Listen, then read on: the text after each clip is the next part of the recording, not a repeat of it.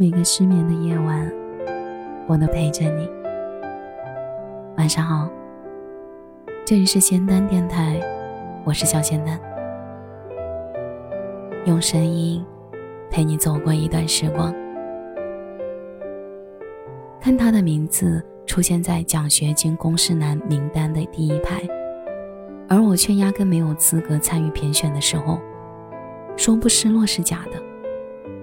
凭什么他那么轻轻松松就能拿到一等奖学金？嫉妒情绪最浓的时候，我甚至说出了这种话。他是我近十年的好朋友，无话不说的关系，但是没有人知道，其实我非常的嫉妒他。长久以来，我一直笼罩在他那种别人家的孩子阴影之下。有他在的场所，就没有人能够看到我的光芒。就连我拼尽全力考进了大学，他也是因为发挥失常才勉强进入。新生典礼上，他作为优秀学生意气风发的发表演讲，而我却在和新同学感叹自己压线的幸运。或许他自己都不知道，他成了我的心底的竞争对手，成了我的执念。作为朋友，我希望他能过得好。但不希望他过得比我好。我暗暗告诉自己，一定要比他优秀。刻在骨子里的骄傲不允许我成为失败者。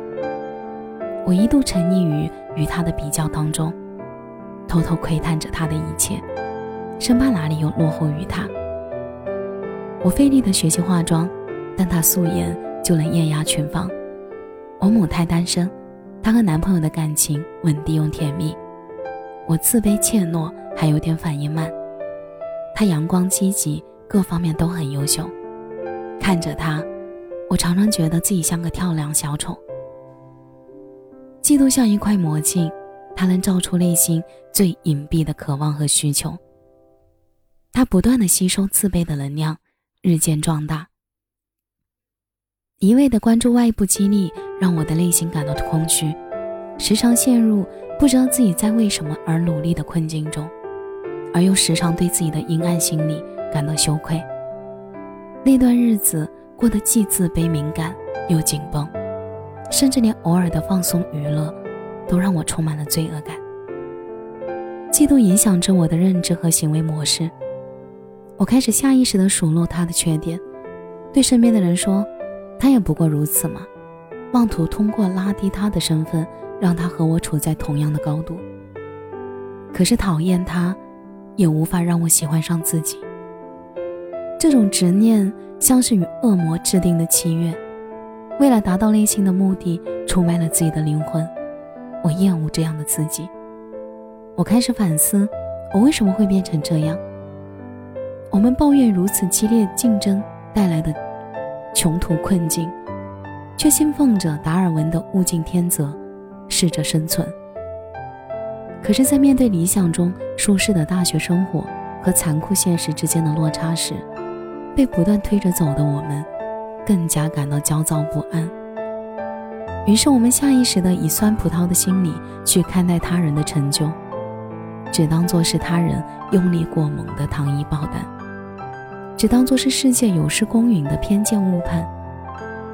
其实哪有什么他处处不如我。只不过是他得到了我最想得到的东西，但达尔文主义终究是动物世界的规则，而非人类世界的真理。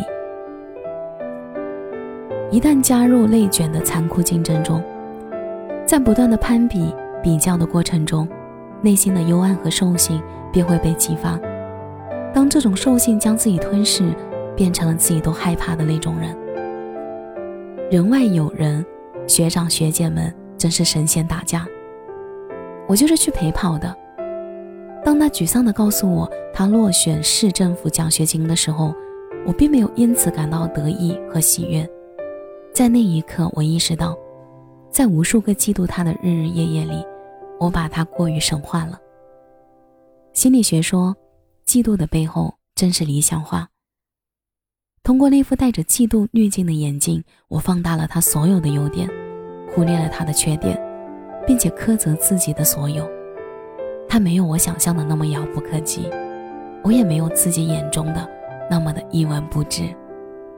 当我将那些曾经为之拼得头破血流的东西放到整个人生中，才发现那些都只是很微小的一部分，更不是终点。在未来的日子里，还会遇到很多很多的竞争，工作岗位的竞争，年终奖的竞争，项目的竞争，数不胜数。总有人在这些竞争里赢得轻松，也总有人拼尽全力。也只为了活得普通。有人终其一生都到不了罗马，也有人出生便在罗马。大概世事总是不那么公平的。我渐渐明白，只有接受这种不公，才是和自己和解的第一步。成年人的世界里没有那么多童话，也没有那么多逆袭。可纵使处于竞争的洪流当中，我们每个人也有权利选择自己的价值取向。总会有更优秀的人，总会有更激烈的竞争。我全力以赴的终点都不如你的起点。或许，将人生当做一场不允许退出和失败的竞争，能让我们活得更加轻盈一点，快乐一点。如果努力不让不能让自己满足，那就应该减少自己的欲望。成年人的生活很艰辛，请你至少善待自己。感谢您的收听，我是小仙嫩。每晚十一点，我都在这里等你。节目的最后，祝你晚安，有个好梦。